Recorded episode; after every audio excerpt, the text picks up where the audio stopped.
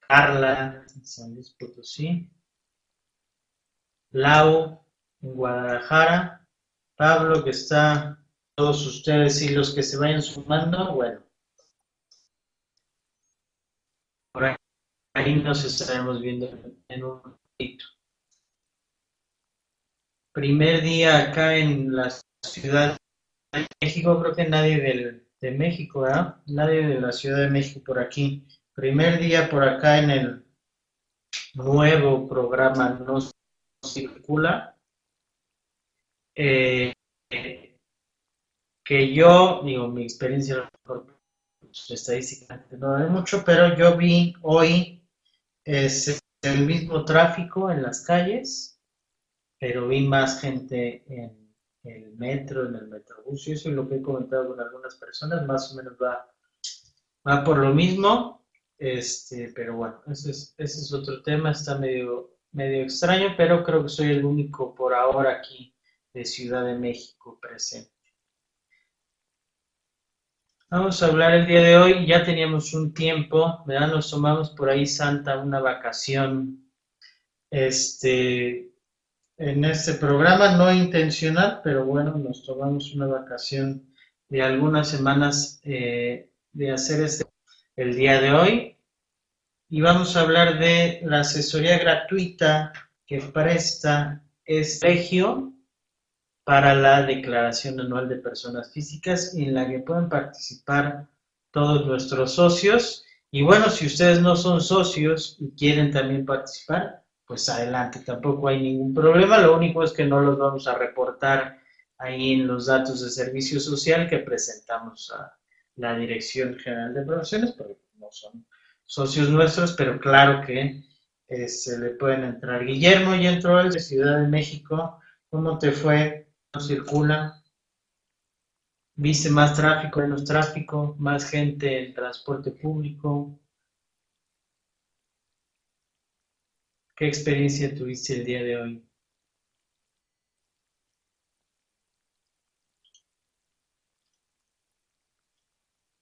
Entonces creo que por aquí hay algunos socios, ya sea eh, Colegio Regional del Sur o MSPMX. Este, y vamos a ver ahorita la, la parte de declaración Dice Guillermo que igual en transporte público. Perfecto. Ya veremos si esto funciona, no funciona o qué pasa, nos arrepentimos a la mera hora o qué sucede, pero bueno.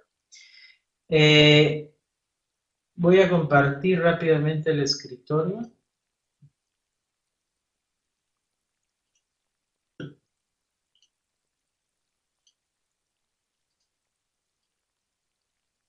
Dicen por ahí si se ve. A ver, ahí estamos compartiendo. Eh, deben ver el aula y una imagen que tenemos del lado derecho. ¿Me confirman?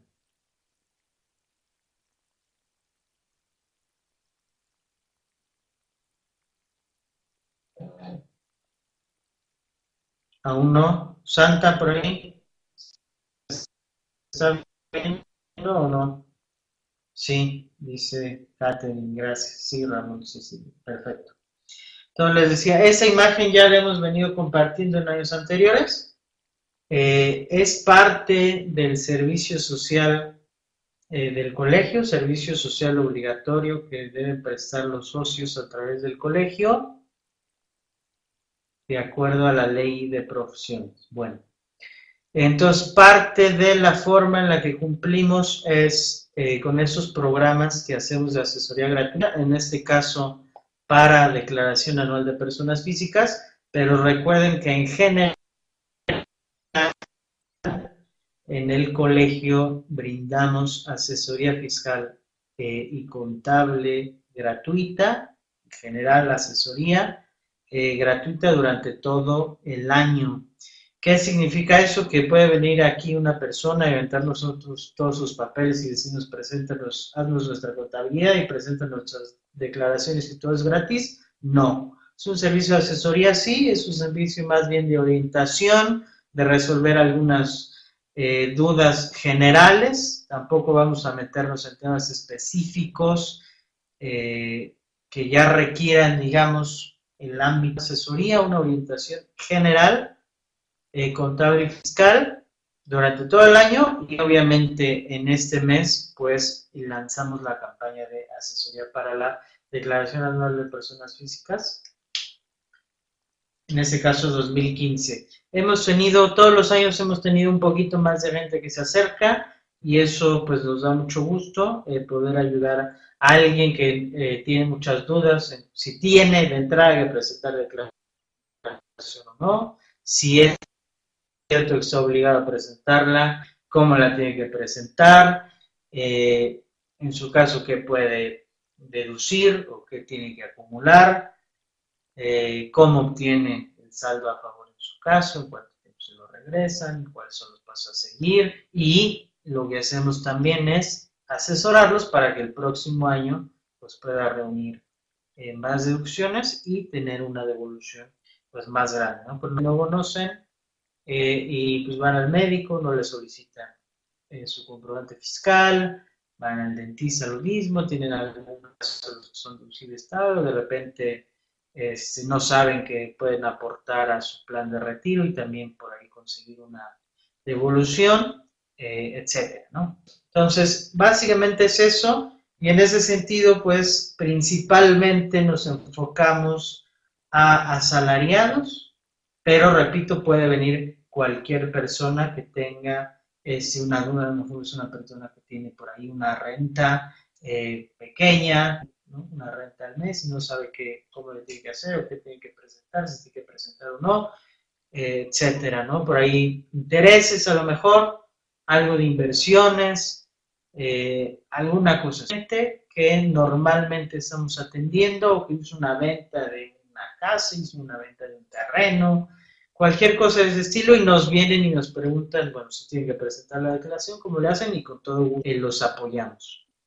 Cualquiera de ustedes que se quiere sumar, se quiera sumar a la asesoría, por favor nos envía un correo, dirección arroba contaduría.org.mx. Lo estoy escribiendo por aquí y por favor por ahí Santa, si no sale, me ayudas a replicarlo. Ese es el correo, dirección arroba contaduría.org.mx. Eh, me ponen por favor, yo quiero en las asesorías, porque mucha gente, por ejemplo, aquí está Marilolis de eh, nuestro colegio allá en Ciudad de Obregón, Sonora, y de repente nos puede contactar una persona de Sonora por correo o en las redes sociales, y es más fácil que se lo mandemos a una gente eh, que esté allá, una persona que esté allá en Sonora, y no que por aquí por correo por mensajes o a veces quieren llevar un papel o quieren ser atendidos personalmente por alguien, entonces es más fácil que si alguien es en Chiapas, pues lo mandemos para allá, si alguien está en Monterrey, lo mandemos para allá, eh, y de esa manera pues hacer la asesoría mucho más sencilla, ¿no? Si no, aquí yo estoy batallando con los correos y de repente, eh, pues puede ser poco eficiente, ¿no? Que andemos mandándonos un correo diario con, con dudas por ahí. Hay algunos formatos, si quieren participar, que les pedimos que llenen, nada más para efectos estadísticos, ¿no? del tipo de contribuyente que se atendió, la duda que tenía, cómo se resolvió. Esos datos los tenemos que mandar anualmente a la Dirección General de Profesiones dentro de, de nuestros reportes de servicio social. Entonces hay que llevar cierto control. Esa es la idea de ese programa y ya lo lanzamos por ahí. Les pedimos por favor que le den retuitear, compartir, lo que sea en las redes sociales. Esto eco y tengamos éxito en, en, esta, en este programa. ¿no? Y les recuerdo, como ya dije anteriormente, también hay asesoría fiscal gratuita durante todo el año a manera de orientación. No, no es prestarles un servicio profesional, no es hacerle la contabilidad a una persona y no cobrarle nada, no es presentarle eh, todas sus declaraciones atrasadas de quién sabe cuántos años y ponerlo al corriente, no. Es orientarlo, tal vez hacerle un diagnóstico de lo que tiene que hacer, decirle más o menos los pasos a seguir y en todo caso sin necesitar algún servicio ya una asesoría profesional que pues generar un honorario, pues igualmente lo podríamos recomendar eh, con algunos de los socios que estén participando en el, en el programa, ¿no? En el mismo caso, digamos, si es una persona de Sonora, lo estamos ayudando, orientando y necesita una asesoría más completa, pues lo podemos mandar con alguien, eh, con alguien de allá. Esa es básicamente la idea de la asesoría gratuita para declaración anual de personas físicas. Entonces, por ahí, Mariloli, si me apoyas eh, difundiéndolo con los colegas de Sonora, pues adelante. Por ahí, si ustedes mismos en el colegio hacen esa réplica en Sonora, por ahí publicándolo en los medios que puedan, pues nos harían un, un favor bastante grande. Entonces, esto, esa imagen, de hecho, hace, que será tres años, una cosa así, la circulamos respuesta, ¿no? Y bueno, les sirve precisamente tanto para cumplir con la parte de servicio social y se toma en cuenta para eh, norma de educación profesional. No está evaluado particularmente con algún número exacto de puntos, pero por ahí sí necesitan una puntuación adicional les hacen falta méritos al final del año y participaron en el programa, y pues por supuesto que se les va a tomar ese en cuenta para la norma de educación profesional. Aparte, es una experiencia bastante interesante, aprenden, aprenden nuevas cosas, ¿no? Hay gente que tiene dudas muy interesantes, obviamente la mayoría de la gente, pues la duda principal es si tiene que presentar y es, pues, cómo le hacen, ¿no? Y a veces los ayudamos a tramitar su firma electrónica o a renovarla o a eh, cambiar algún dato por ahí que tienen mal en su, en su RFC o actualizar sus obligaciones fiscales, todo ese tipo de cosas que realmente a nosotros no nos cuestan mucho trabajo hacer y prestar esa asesoría, eso es básicamente lo que hacemos. Pero de repente llega gente con este, dudas interesantes y se aprenden por ahí cosas bastante peculiares, ¿no? Por ejemplo, si recuerdo, teníamos una persona, se nos luego las estrategias fiscales que aplica cada quien, ¿no? Eh, él trabajaba una empresa normal, ¿no? Resulta que le dijeron un día nada, ¿no? Él tenía un contrato, eh, le daban seguro social, él realmente no estaba enterado de, de qué pasaba de fondo, pero resulta que un año se la cambian empresa y le dicen, ¿qué crees que tienes que presentar tu declaración anual? Nosotros te vamos a entregar todos los papeles. Lo único que tienes que hacer es, con esos papeles, meterte a la página del SAT y llenar. Resulta que él pensaba que estaba en una empresa y que pues, siempre le habían pagado de la misma cuenta, la misma empresa, no había nada particular. Y resulta que le habían separado su sueldo en, no me acuerdo si eran ocho o nueve diferentes empresas que le estaban emitiendo eh, recibos por asimilados a salario. Ocho o nueve empresas distintas que conformaban este, su sueldo y pues tenía que presentar su declaración, pero lo habían separado todo en un esquema muy raro de ocho empresas distintas cuando pues, originalmente trabajando por ahí en una cosa, pero nos podremos analizar en otro momento y no es, no es la oportunidad presidente ahorita, pero de repente sale cada cosa cuando estamos haciendo estas auditorías, o estas, perdón, estas asesorías, que sí, híjole, llaman, llaman la atención.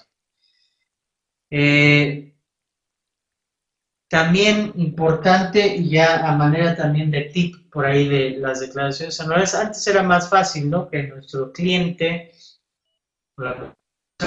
estamos ayudando, nos ocultara información, ¿no? Le preguntamos si tenía ingresos por intereses, decía que no, le preguntamos si tenía dividendos, decía que no, le preguntamos si tenía este, ingresos por premios, decía que no. Ahora es un poquito más fácil porque podemos consultar los FDIs eh, no es 100% fiable, hay algunas cosas que podrían no aparecer por ahí, porque hay un error en el RFC o hay algún dato, simplemente la propia página del chat, o no está bien reportado, etc. Pero sí nos podemos dar cuenta hoy en día de muchas más cosas que antes. ¿no? es tan fácil que nos oculten, oculten por ahí que tienen dos o tres cuentas más de bancos de las que nos habían reportadas ese en la página del SAT. Otro caso, por ejemplo, de una persona que eh, parecía ser muy sencillo, tenía salarios, tenía su constancia de retenciones de salarios y tenía muchos gastos. Entonces, pues, fácilmente estaba la información del salario, estaba bien y estaba precargada en la página del SAT, entonces no había error ahí. Ya saben que también por ahí de repente tienes la constancia de retención, les dice una cosa, te metes a la página del SAT, información precargada y dice otra. Entonces por ahí hay que hacer una eh, conciliación, ver qué es lo correcto y presentarlo eh, en ese sentido. Y en ese caso, lo que parecía fácil, eh, esa información estaba bien, estaba precargada, correcta, metimos las deducciones personales, no era demasiado, había una devolución como de 8 mil pesos, una cosa así, procedió a hacer la solicitud de la devolución. Eh, nos manda el SAT un error, que había ingresos por un retenedor con un nombre muy extraño, y ese le consultamos a la persona, decía que no tenía eh, conocimiento de esa retención, y resultó ser, eh, investigados por el IRFC, no podíamos encontrar muy bien, con el nombre de la empresa, y resultó ser una empresa de casino. Entonces, esta persona, pues resultó ya después de que nos enteramos que era, pues, ah, sí, efectivamente, este, sí tengo ese ingreso porque pues a mí me gusta mucho ir al, a los casinos y jugar a los precios. Bueno, ah, por ahí tenía un ingreso con su debida retención eh, que no nos había dicho, pues no se acordaba o no sabía o simplemente pues, pensó que no iba a pasar entonces, tomamos esta nueva información, se presentó una declaración complementaria, se presentó nuevamente el saldo a favor, obviamente ya no era el mismo, se presentó el saldo a favor y nuevamente el SAT contesta que ahora hay otro ingreso que no está reportado con otro nombre o otro retenedor. Finalmente resultó ser otro casino. Otro casino, obviamente con el ingreso correspondiente. Y se volvió a presentar la información y eso pasó como otra vez. Y bueno, ya al final esa persona lo dejó, lo dijo, ahí paramos por hacer nada aquí y listo. Pero pues eh, el punto ahí es que es interesante de repente eh, cómo ocultan no necesariamente ocultan a propósito información, pero como no llevas el ingreso o no sabes que eso te puede generar eh, un ingreso acumulable, que te están dando retenciones por ahí y que eso lo tienes que reportar en todo caso o puede ser afecto a que lo reportes en tu declaración anual. Incluso ya después este, contactamos a una de estas empresas y le, le pedimos que siguiera que sí tenían la constancia de retención para que nos la enviaran y lo pudiéramos checar. Y resulta que la constancia de retención hasta la firma tenía de, ese contribuyente al que estábamos apoyando. Entonces, es, esto de que no se acordaba no era cierto, pues hasta su firma por ahí estaba, ¿no? O sea, ni se acordaba que se había ganado el premio, ahí estaba su firma en la constancia de retención. Bueno, entonces, sí es una parte interesante sí les recomendaría que todos los que son socios o quieran participar en la asesoría, pues lo hagan.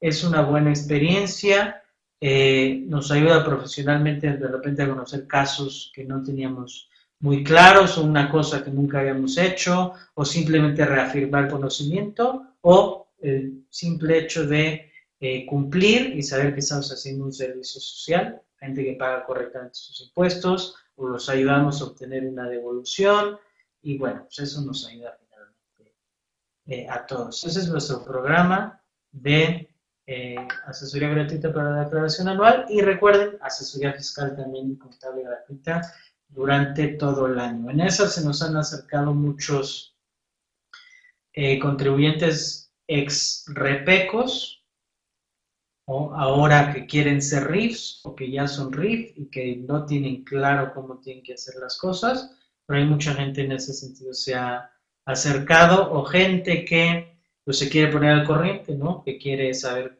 cómo llevar su contabilidad, qué declaraciones presentar, cuánto va a tener que pagar más o menos, y en eso pues fácilmente los podemos ayudar. Y ya si necesitan una asesoría completa, ya si necesitan un servicio profesional como tal, igualmente desde aquí los lo recomendamos con alguno de nuestros socios y si están participando en el programa, pues ahí están eh, en primera línea. Guillermo, este, no sé de entrada si eres socio o no de alguno de nuestros colegios, ya sea directamente del Colegio Sur o a través de alguna de nuestras delegaciones, AMSPMX o alguna de nuestras otras delegaciones en, la República. Y si no, de todas formas, si quieres, puedes participar con todo gusto en el, en el programa y adelante. Entonces simplemente mándame un correo, este, Guillermo, por ahí Santa me vuelves a apoyar, es dirección arroba y no sé si se ve aquí en la, eh, en la imagen, no está muy chiquita para ustedes. Ahí abajo viene un correo que dice info arroba también ahí este, simplemente con todos. Eh, soy Guillermo, quiero participar en el, eh, en el programa y donde te contactamos para eh, la asesoría y te hacemos llegar, en su caso, los formatos que necesitamos que se llenen en caso de que eh, des una de estas asesorías. Y ya, listo. Simplemente las asesorías que llegues a dar, nos reportas en esos formatos qué fue lo que lo que pasó, a cuánta gente apoyaste, más o menos cuáles fueron los problemas y eh, la solución que se le dio. Ese es básicamente lo que se tiene que reportar para participar. Simplemente ni quiero participar y eh, si tenemos mucha gente aquí en la Ciudad de México, los vamos repartiendo y en caso de que necesitemos tu apoyo, pues te, te mandamos por ahí una de las asesorías que nos estén solicitando en el colegio más o menos la forma en la que se participa. Entonces te agradezco, Guillermo, y por ahí si nos puedes hacer llegar el correo, pues adelante.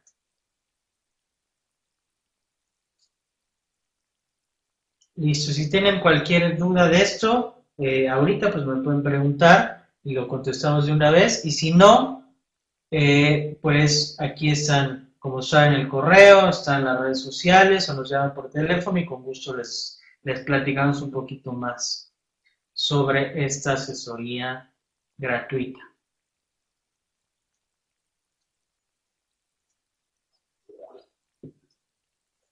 Ahora vamos a comentar eh, otros temas, pero eh, permítanme por aquí un segundo.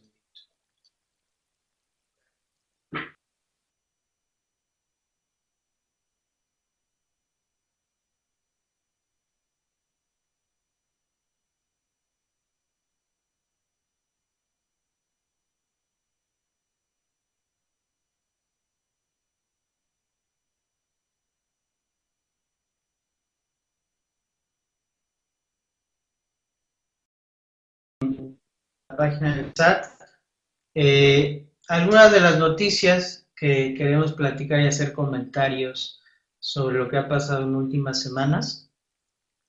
Ayer ya saben la noticia del día, que salió de hecho el domingo, eh, los Panama Papers, los comunicados del SAT al respecto, lo vamos a ver y hacemos algunos este, comentarios entonces voy a volver a compartir. Ya lo deben haber visto seguramente. De todas formas, pues acá lo vemos también.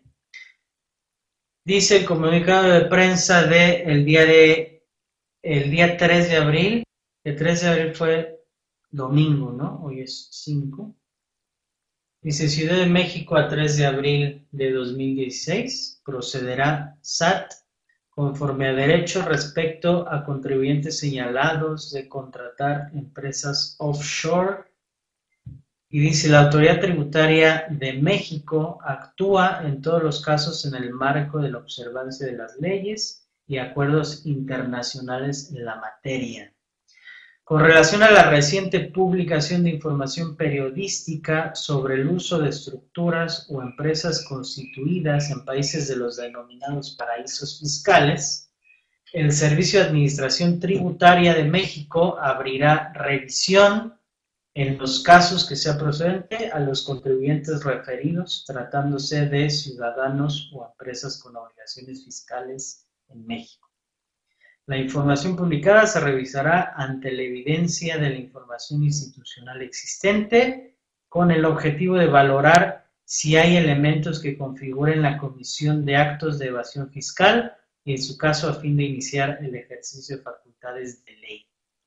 Asimismo, la autoridad fiscal invocará los acuerdos de intercambio de información que se tienen establecidos con distintos países para hacerse llegar de más elementos de ser necesario. Cabe destacar que el 29 de octubre de 2014, México y 50 países más firmaron en la ciudad de Berlín, Alemania, el acuerdo multilateral de autoridad competente en el marco de la séptima reunión plenaria del Foro Global de Transparencia e Intercambio de Información en materia fiscal, organizado por la OCDE. Dicho acuerdo, que entrará en vigor a partir de 2017, permitirá el intercambio automático de información mediante reportes estandarizados de las inversiones, transferencias y cuentas financieras que tengan los mexicanos y sus empresas en más de 80 países, entre ellos los que hoy se citan como paraísos fiscales. Invariablemente, el SAT actúa conforme a las facultades y obligaciones que las leyes mexicanas le otorgan para combatir la evasión fiscal en el país, incluyendo el no hacer pública información sobre contribuyentes específicos en términos de la reserva fiscal establecida en el artículo 69 del Código Fiscal de la Federación. Asimismo, el SAT podrá solicitar colaboración de la Unidad de Inteligencia Financiera u otras áreas de la Administración Pública en marco de sus respectivas facultades. Entonces, ese es el comunicado relacionado con los Panama Papers. Básicamente dice, pues vamos a revisar. Rafa B dice, son ilegales los offshore. Como dijo el jefe del SAT el día de ayer, tener inversiones por todo el mundo y empresas por todo el mundo, sean o no sean paraísos fiscales, entre comillas, no necesariamente pues, es un delito. Delito en todo caso es si por los ingresos, intereses, dividendos, inversiones que tienes, generas ingresos acumulables en tu país o en otro país y no los pagas, pues bueno, ahí, ahí estás cometiendo un delito seguramente, ¿no?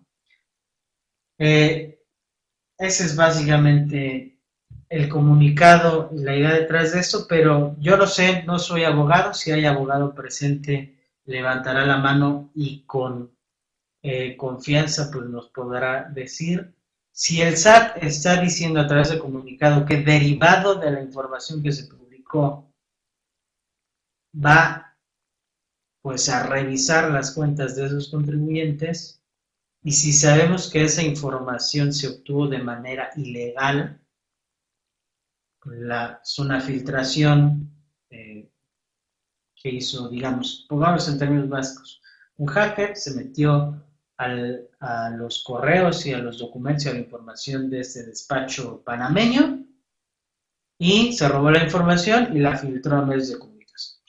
Ilegal. Ok.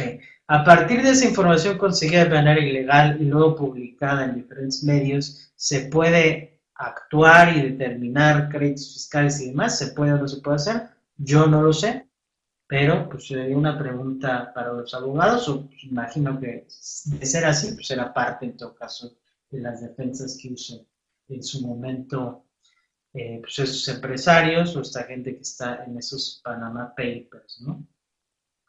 Sergio dice, bueno, Rafa nos comenta también, ¿cómo se llevó el amigo de Peña Nieto 100 millones de dólares en efectivo al offshore, correcto, correcto, se habla de, 100 millones de dólares y que es pues una migajita de lo que tiene por ahí, lo que se llevó eh, a esos paraísos fiscales. El dueño de IGA está temblando con este tremendo comunicado del SAT, a lo mejor Edith González. Mike dice, es complicado que se investigue el contratista del Ejecutivo por el mismo Ejecutivo será conflicto de intereses. Ya sabemos que aquí en los casos de conflicto de intereses simplemente pues ahí se salieron por la tangente, ¿no? Tecnicismos por ahí de eh, legales de que pues no hay conflicto de intereses porque quién sabe qué interpretación legal, y entonces como no hay conflicto de intereses, pues no hay nada que investigar, como no hay nada que investigar, pues nadie hizo nada mal, básicamente, o sea, fue la razón de la Secretaría de la Función Pública. Que fue algo así como, como Peña Nieto, que es el presidente, no tiene facultades de, de otorgar contratos de ningún tipo a empresas de obra pública, o con Pemex o con nadie. Entonces, como Peña Nieto no puede, pues Peña Nieto no puede tener conflicto de intereses porque pues, es imposible que él dé contratos. Esa fue la explicación de la Secretaría de la Función Pública, que es un tecnicismo estúpido. Perdón por la palabra, pero es la realidad. Resulta que el presidente no tiene aquí facultad de mandar eh, en el país o de decirle a alguien que haga algo, pues está medio raro. Pero bueno, pues ahí está el tecnicismo legal y acá, pues igual, ¿no? Podría ser, este, pues esa información fue obtenida de manera ilegal, entonces el SAT no puede actuar en base a esa información, y ni modo. Que le hablan en Harry Potter, función pública, dice Sergio, ¿no? Entonces, vamos a ver qué pasa. Es, la gente que está ahí es gente de mucho dinero, eh, es gente de mucho poder, eh, tanto económico como político. Yo no me imagino que a Ricardo Salinas Pliego lo van a meter a la cárcel por esto, ¿no? Y no necesariamente, como dijimos al principio y como dijo el jefe de SAT, no necesariamente es ilegal, ¿no? Lo más común es pensar mal. Eh, en el país que vivimos, más aún, ¿no? Tenemos que pensar mal, que algo mal se está haciendo, algo malo se está haciendo ese dinero. Seguramente no se pagaron impuestos de ese dinero, no lo vamos a ver, pero ahí está la información eh, que se filtró.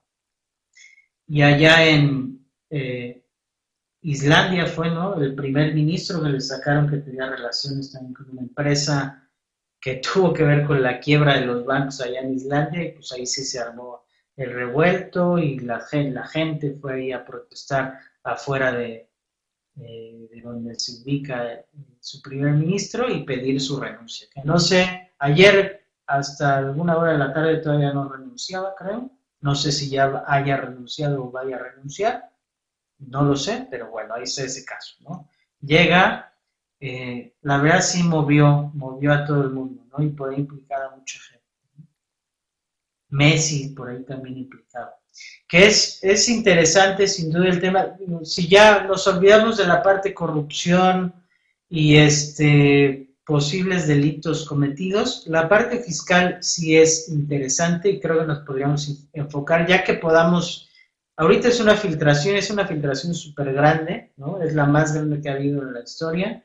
Por ahí vi en algún mensaje que eran 2.5 terabytes, una cosa así. Si ven varias, en la mayoría de las computadoras que ustedes seguramente tienen por ahí, no les cabría toda la información de la filtración, ¿no? Necesitarían más discos duros para poder ver toda la documentación. A mí me parece que olvidándonos del tema de corrupción y todo lo demás, eh, sí estaría interesante analizar pues, el esquema fiscal que estaban utilizando, ¿no?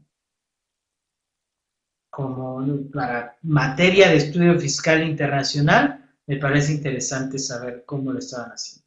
Y cada vez es más común eh, tener estos problemas, estas situaciones a nivel eh, internacional, eh, hablando de, la materia fiscal. Ya vemos que muchos, por ejemplo, muchos futbolistas han tenido muchos problemas fiscales últimamente en España.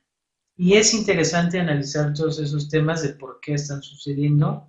¿Están verdaderamente evadiendo o no? ¿O qué pasa? ¿no? Hay una confusión ahí o es muy complicado, si es complicado entender el esquema fiscal de un país, imagínense eh, analizar el esquema fiscal de tres, cuatro países distintos y cómo funcionan en conjunto, los tratados internacionales, los acuerdos de intercambio de información, dónde se tiene que pagar los impuestos, etcétera.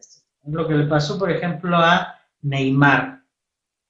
que no conozco tampoco a fondo el tema, pero básicamente pues en España le quieren cobrar eh, impuestos sobre todos sus ingresos, obviamente, como todos los países de todo el mundo te van a querer cobrar este, por, todos tus ingresos, pero eso es Neymar es brasileño, tiene una parte de Neymar, este, la tiene una empresa brasileña y la tenía el Santos de Brasil, otra parte, pues ahora la tiene el Barcelona, más su papá, su representante, más su no sé qué tanto, y entonces pues Brasil obviamente dice, pues yo te quiero cobrar impuestos, España dice yo te quiero cobrar impuestos, otro país que esté por ahí involucrado le dice yo también te quiero eh, cobrar, impuestos y realmente dónde los paga o cómo los paga o a qué tasa paga en cada país, cómo se dividen, todo lo tiene que acumular dónde, en Brasil o en España o dónde. ¿no? Y ese es el punto eh, central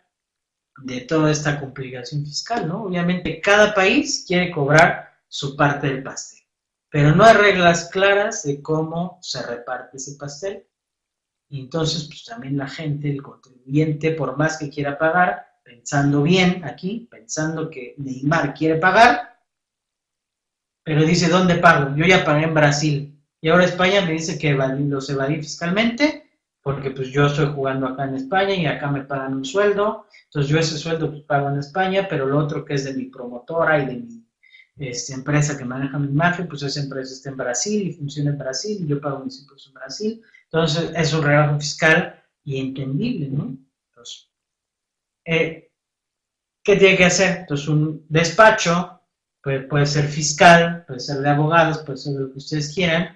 Dice, yo te resuelvo el tema fiscal, vamos, creamos esas empresas, nos vamos a la isla no sé qué, nos vamos acá, eh, y así no vas a pagar impuestos o se te va a facilitar todos los impuestos.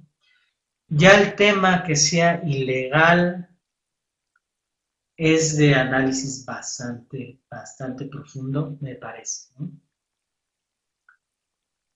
Eh, FATCA CRS funcionó, digamos que está eh, en proceso, ¿no? Aquí vemos que el famoso acuerdo multilateral no sé qué entra en vigor en 2017, ¿ok? Ese intercambio automático de información. ¿Necesariamente funcionará? Habrá que ver, pero pues está en proceso de eh, que se lleve a cabo. La realidad es que en el futuro no tan lejano, si ya sabemos globalización, eso ya es un hecho, ¿no? Eso ya existe. Pero ahora nos vamos a tener que poner de acuerdo en el futuro seguramente de una fiscalidad internacional para todo este tipo de casos de empresas que tienen dinero por todo el mundo, ¿no? Estados Unidos le reclama a sus principales empresas, Apple, Google, Facebook, etcétera, que la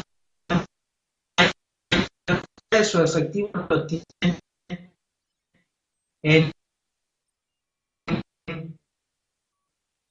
entre comillas, paraísos fiscales. ¿no? Esas empresas argumentan a su, eh, en su caso, ok, Estados Unidos, estoy de acuerdo, tengo un montón de dinero. Con todo gusto lo traigo, pero es que si lo traigo, tú me quieres cobrar 50% de impuestos. Y si lo tengo allá, no tengo que pagar nada o tengo que pagar 20%. Entonces, ¿Qué incentivo yo tengo para regresar mi dinero si en cuanto lo regrese tú me vas a quitar la mitad? No tiene sentido. Dame un programa fiscal donde pues yo traiga ese dinero y pues se beneficien Unidos y nos beneficiemos ¿no? Eh, pero pues, no, no se ha podido generar eso. Y eso pasa a nivel mundial con todas las empresas. Si ustedes ven aquí las empresas en México, las más grandes, seguramente tienen esquemas eh, fiscales parecidos a los que tienen las empresas americanas. Entonces, no necesariamente es que sea ilegal, pero sí es algo que tienen que bajar los gobiernos y lo están haciendo a través de, a ver, tú chisméame quiénes de mis ciudadanos tienen cuentas en otros países para yo cobrarles impuestos. Cuando creo yo que debería ser, vamos a incentivar a que traigan ese dinero eh, y lo usen en infraestructura, yo qué sé, o no cobrarles tanto impuesto, o ponernos de acuerdo con los otros gobiernos para eh, que se cobren impuestos, entre comillas, que es difícil determinar qué, puede ser justo. Mike de Ciudad de México dice, son como 17 personas que poseen la mayor fortuna del país de manera ilícita en muchos casos. Qué paradoja si lo comparamos con los millones de mexicanos que somos. Eso pues, es cierto, pero eso aquí, cuando nos enteramos de eso, pues es difícil eh, pues, no pensar que algo se está haciendo mal o empezarlo a, criticar. Carla dice, dicen que no hay ningún personaje de Estados Unidos en Norteamérica en la lista. Muy raro, ¿no? Este, puede ser, ¿no? No sé, la verdad, no he leído la lista completa. Puede ser que sí haya gente en Estados Unidos, pero no necesariamente gente eh, de muy alto rango. Podría ser raro. Yo no me meto normalmente en esas este, especulaciones, pero de qué hacen, lo que pasa es que puede ser que no le hayan entrado ese esquema en específico, ¿no? Es un hecho y las empresas americanas ya están perfectamente investigadas y ya se sabe cuánto dinero tienen pagados eh, y les quieren cobrar los impuestos. Lo que pasa es que no se han podido poner de acuerdo en cómo le van a hacer. No es que no hayan hecho ninguno de esos esquemas, sí existen los esquemas, pero pues, es otro, digamos, otro camino el que han seguido, no necesariamente vía Panamá. Pues ese es bastante eh, interesante. A mí me gustaría analizarlo en su momento, darle sus, horas de estudio para ver eh, cómo es que, hacían todo este esquema desde el punto de vista fiscal. Sería interesante verlo desde ese punto. Ya veremos aquí si a alguien si le toca algún castigo por esos ingresos. Viviendo en el país que vivimos, tal vez pensemos que no va a ser así, pero bueno, veamos, veamos qué es. Otra que no comentamos y que es un riesgo y es un riesgo que se confirmó, que se dio. Voy a parar eh, el compartir el escritorio es un riesgo que se dio y que habíamos comentado desde hace mucho tiempo acá en el colegio, lo, dijimos en varias conferencias, en nuestra pasada convención.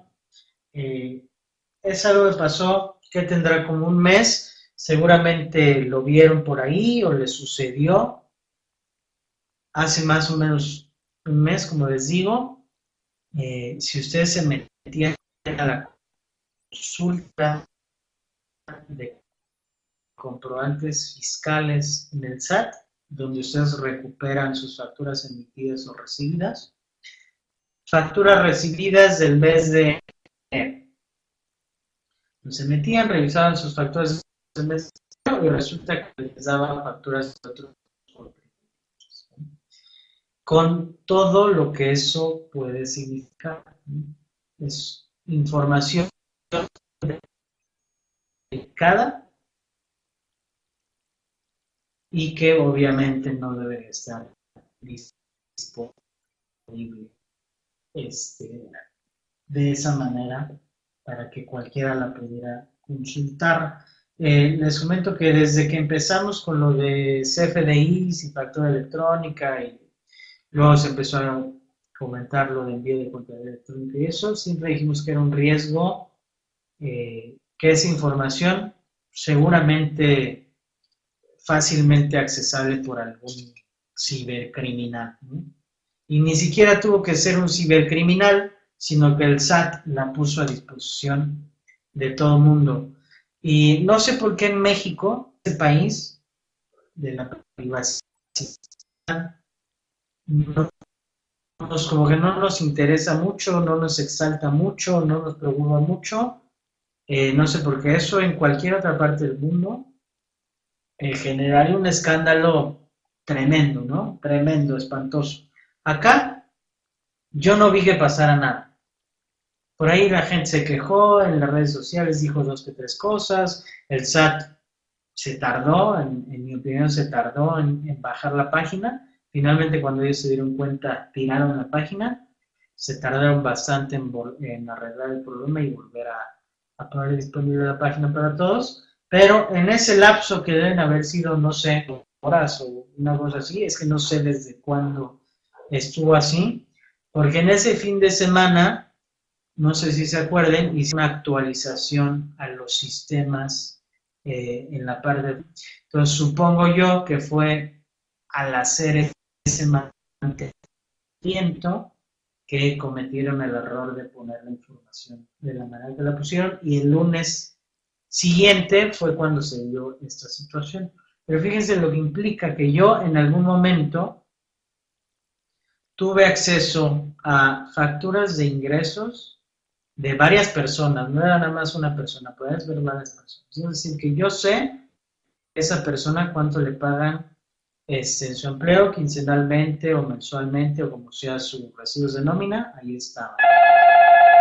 Cuánto gasta o cómo gasta, información de sus estados de cuenta, o sea, sus comisiones, ¿no? Este, a dónde va la farmacia, a dónde va el súper, cuál es su dirección, ¿no? sus métodos de pago tradicionales, toda esa información que comprenden y que contienen nuestros CFDIs, que es bastante, bastante delicada y que ya habíamos nosotros anotado el riesgo. Ahora imagina electrónica, que incluso ahí están en nuestras balanzas, pues básicamente toda la información de cuántas cuentas bancarias tenemos, acreedores, deudores, nuestros activos, ¿no? Ese ahí me parece muy delicado, sin embargo no veo se haga nada ni que vaya a pasar absolutamente eh, nada. Eh, les comento, si hubiera pasado algo similar en Estados Unidos, por ejemplo, les aseguro que ya estarían matando el tema de la contabilidad electrónica. Ya no se enviaría jamás la contabilidad electrónica por el riesgo que hay de que esa información pues, se haga pública. Sin embargo, en México no pasa. Y es bastante grave. Esa información pues, estuvo ahí, pero yo les aseguro, y sobre todo por los correos apócrifos que luego, que luego andan llegando, que los criminales, los como les quieran llamar, ya tienen toda esa información. Seguramente ya tienen toda esa información. Y es, es muy grave, es muy triste también que no se, que no se pero bueno, es un riesgo que está latente y presente, ya se consumó y seguramente pues eh, seguirá pasando, ¿no? No va a ser el, único error, porque cada vez tienen más información de nosotros. Entonces, ese es el otro tema que tenía yo pendiente de comentarles y que no pude hacer en su momento. No sé si se dieron cuenta ustedes, si estuvieron enterados de eso, si no, pues ya lo tienen por ahí. Y yo no tengo ninguna duda que cibercriminales, hackers o como les quieran llamar, ya tienen buena parte de esa información hace tiempo que pueden descargar sin ningún tipo de problema.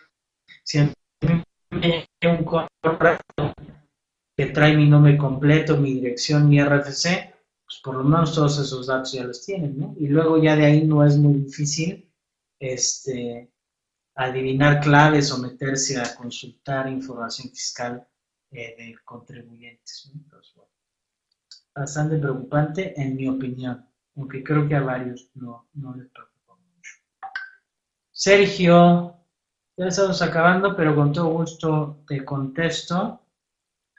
¿Cómo veo la situación económica del país? Dólar a 18 pesos, precio del petróleo por los suelos, Pemex tronado. Ok, del dólar, yo les comenté cuando estábamos haciendo los análisis y voy a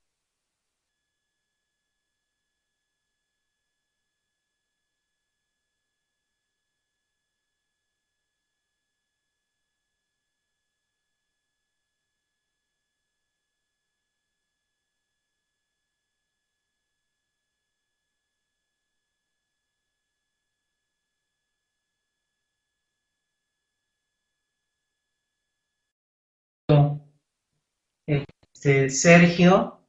Eh, interesante la parte del dólar. Yo cuando estaba ya cerca de, los 20, solo un día el precio spot llegó a, eh, cerrar por los 19, nada más un día.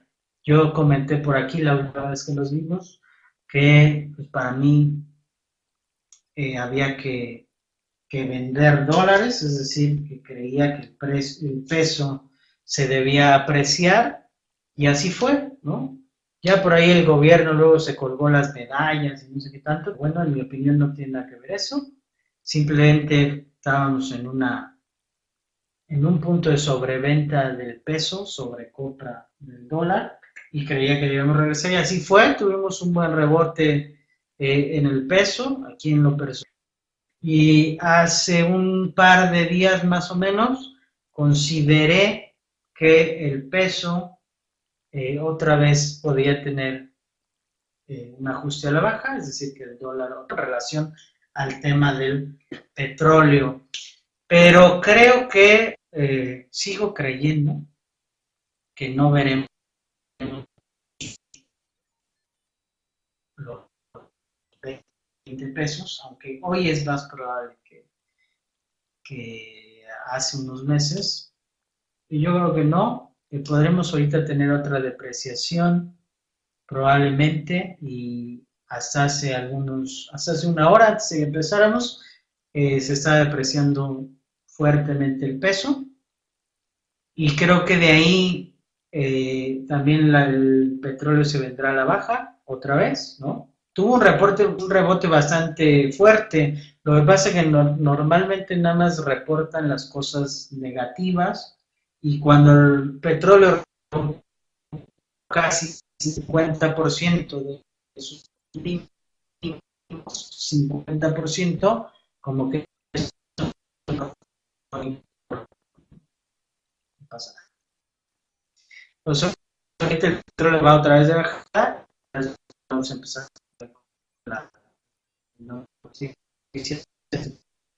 negativas, pero yo creo que eh, llegará el petróleo otra vez ahorita a tener una baja y yo a partir de ahí creo que debería continuar su alza. Pero todo eso tienes que entender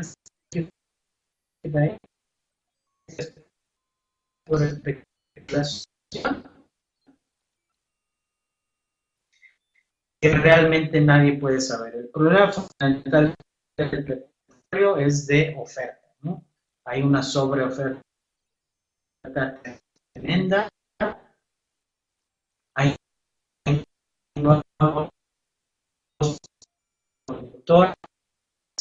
Cada día hay más petróleo en el mercado y es el problema fundamentalmente ese es el problema del petróleo y eso no se ve en el horizonte si me tengo que basar en los datos oficiales, pues no veo que estemos tan mal, pero la verdad es que para mí siempre ha sido muy difícil la economía, la verdad. Para mí es fácil el tema de las finanzas, finanzas nada más así, microeconomía. A mí la macroeconomía me cuesta un poquito más de trabajo, la verdad. Eh, pero yo lo que veo es, yo si me dices en corto como lo veo, lo veo mal. Sin embargo, más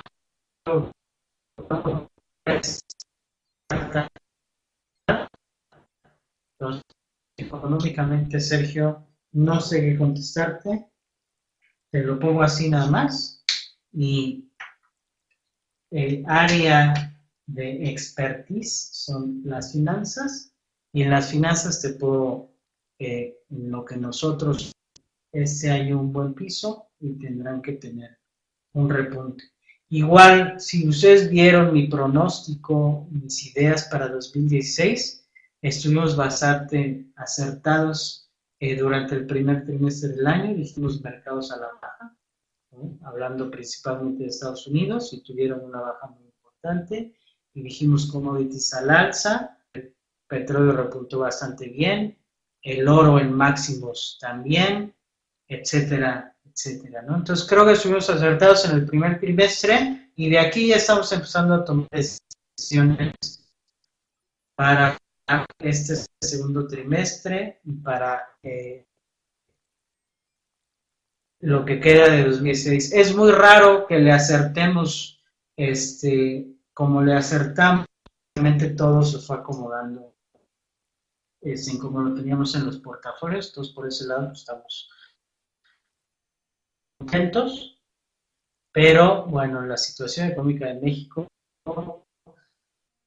a mí no me gusta para nada lo de Pemex, lo de rescate de Pemex y lo de andarse endeudando y tanto, a mí en lo personal no me gusta, pero como te lo digo, en, macroeconomía a mí me cuesta un poquito Gran hermano bloqueando el contado. Eh, ¿Cuándo damos una práctica de análisis financiero? Mira, Sergio, tenemos un diplomado, un diplomado en, la firma, en SFI, que por ahí Santa, si puedes poner comercial más adelante, te lo agradezco. Uno de los módulos que voy a dar yo, pero va a ser hasta noviembre, me parece, es precisamente parte de una de, de irlo armando. Pero te agradezco, este, Silvia, el comentario y sí lo tenemos planeado y en su momento lo haremos. Pero por lo pronto, con todo gusto. Y les adelanto para la próxima semana, precisamente, este, veremos algo de, de finanzas e impuestos para declaración anual en el tema de portafolio de inversión cómo es el tema, que es novedoso. El año pasado fue la primera vez que se declaró y este año, pues obviamente, la segunda. El tema de ganancias por venta de acciones en la Bolsa de Mexicana de Valores o en bolsas de valores en general. Y cómo es el tema de los FDIs que emiten las casas de bolsa. Cuáles son los datos que tenemos que, tomar en cuenta y cómo puede ser una buena planeación para eh, generar por ahí una estrategia fiscal en nuestros portafolios de inversión. Lo vemos un poquito de eso la semana que viene, también eh, con el tema de fibras y demás que está interesante. Bueno, entonces los dejo por hoy y si no hay ningún inconveniente, nos vemos la próxima semana y les adelanto que más o menos de esto estaremos hablando. Muchas gracias por su participación. Cualquier por favor al correo que ya de arriba, dirección arroba contaduría.org.mx o info arroba contaduría.org.mx. Con todo gusto, eh, ahí los atendemos. Súmense y por favor compartan, denle retweet a nuestra campaña de asesoría fiscal y para la declaración anual de personas físicas. En ese momento la subo nuevamente a nuestro Twitter, AMSP CRS y la van a ver en Facebook igual a CRS. Por favor, compártanla y vayamos generando por ahí eh, ruido para que mucha gente se acerque y los podamos apoyar en esto. Entonces, los dejo por el día de hoy. Nos vemos la próxima semana. Muchas gracias a todos.